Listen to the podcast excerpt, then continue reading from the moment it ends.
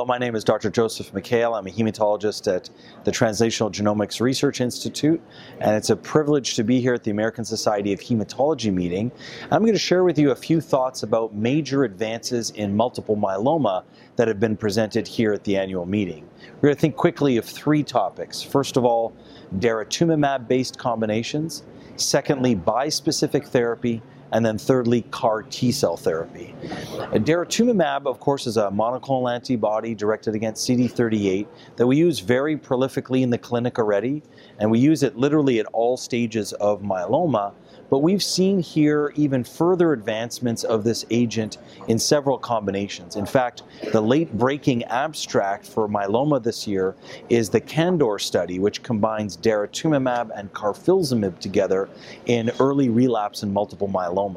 And this, I think, is going to be particularly important in the future as we very often use a VRD like or VTD like combination, followed by transplant or not, and then lenalidomide maintenance. And when patients have relapse on lenalidomide maintenance, it would be ideal to use a non-immunomodulatory combination. And so I think this combination is something we're going to use quite extensively. We've also seen daratumumab presented in the frontline setting, in addition to bortezomib, lenalidomide, and dexamethasone. The Griffin study showed that DARA VRD was superior to just VRD alone.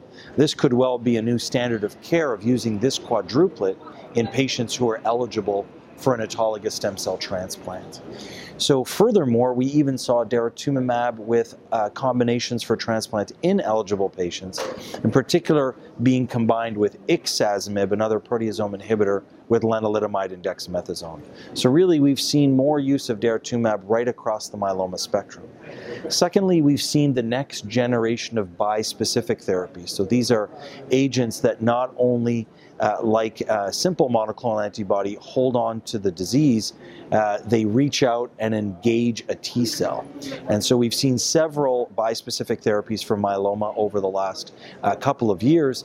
And here uh, a new agent is being presented that has been uh, very well tolerated and much more conveniently delivered than the early bispecific therapies that required continuous therapy by being able to give an infusion every one or two weeks uh, so that it's more convenient for the patient. This could be particularly helpful in the long term as CAR T cell therapy can be difficult to access and requires apheresis and T cell harvesting and manufacturing. This is an off the shelf like CAR T cell approach. And then finally, CAR T cell therapy itself. We've really seen a revolution in CAR T cell therapy in lymphomas and leukemias, and now we're starting to see it really take effect in multiple myeloma.